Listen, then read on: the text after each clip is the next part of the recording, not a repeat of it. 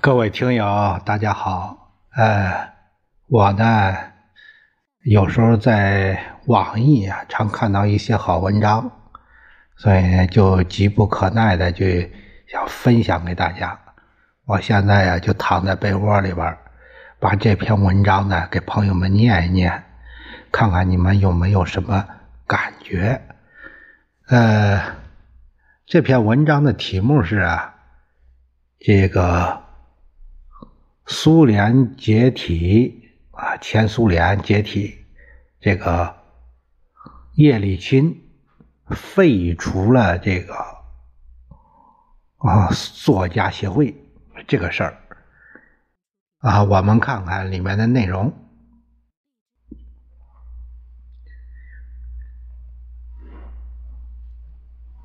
他这个题目这个提示是这样。苏联作家协会被解散的原因，叶利钦多年后解释说：“节约经费，不养闲人。”这个是摘自于《前夕文学》啊。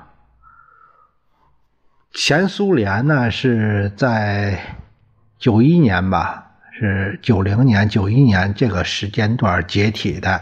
以前呢，这这这个幅员辽阔的联邦制国家没有了，灰飞烟灭了，呃，分成了很多小国家。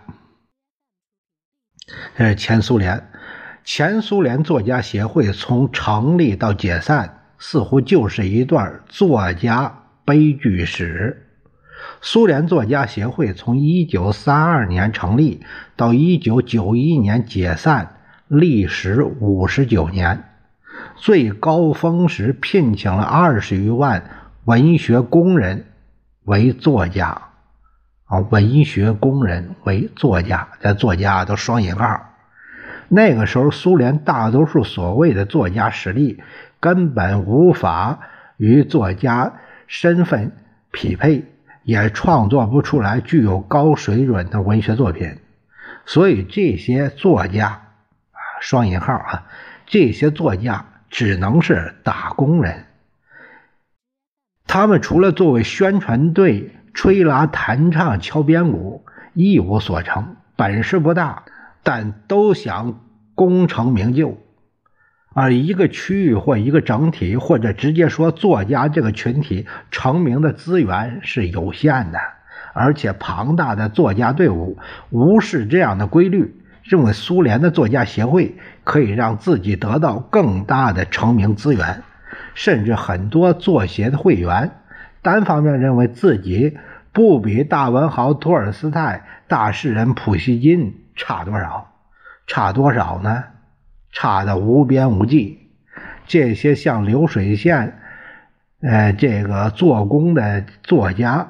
只有依靠苏联作协这样的文学生产工厂，在僵化的舞台才能写出文学作品。一旦离开这个文学工厂，无所适从。事实上，这样的机械化写作败坏了苏联极为优良的文学传统和精神。只是想通过苏联作家的通道成名，那几乎是很难的。作家。是需要才华，需要沉淀，以口碑的文学作品赢得读者的认可。而苏联作协大多数幻想的没有实力作品也能成名，其实是真实存在，但那样的机会只是少数人才能实现，极少数人才拥有这样的成名资源。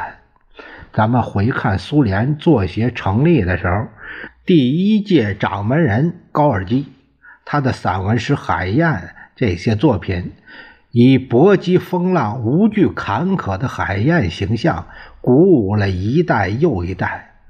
高尔基成名，不是因为当选了苏联书协的掌门人，是因为他超强的实力。飞升海内外的作品。所以才举世闻名的。他已经是举世闻名了，才成为掌门人的。苏联作协的成立是为了团结作家，让更多底层作家获得资源，创作出更多能鼓舞苏联百姓的文学佳作，而不是单纯为了培养有名誉、有影响力的作家。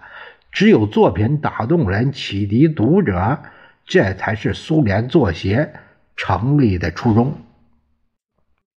可事实上呢？存在这五十九年里边，大多数作家违背初心，没有踏踏实实的去创作，整天想的就是名利场，想着怎么样声名超越普希金和托尔斯泰，心思的重心不放在创作上，浮华之心自然浮华一生，写出了空洞而虚有其声势的。文字录，苏联作协协会最后一位掌门人普拉托夫他说：“苏联作协解散后，不少高级工人就是作家，陷入了精神崩溃，自杀、犹豫，往往有之。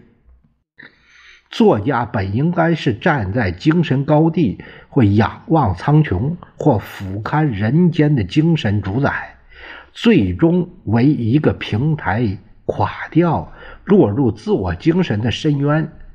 这其实是最大的人间讽刺。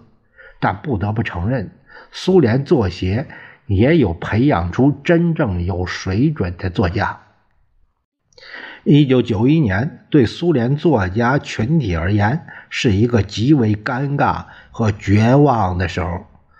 俄罗斯官方解散了苏联作家协会，从此，苏联作协变成了民间组织，从高高在上到一落千丈，没有了经费，没了工资，八千多名。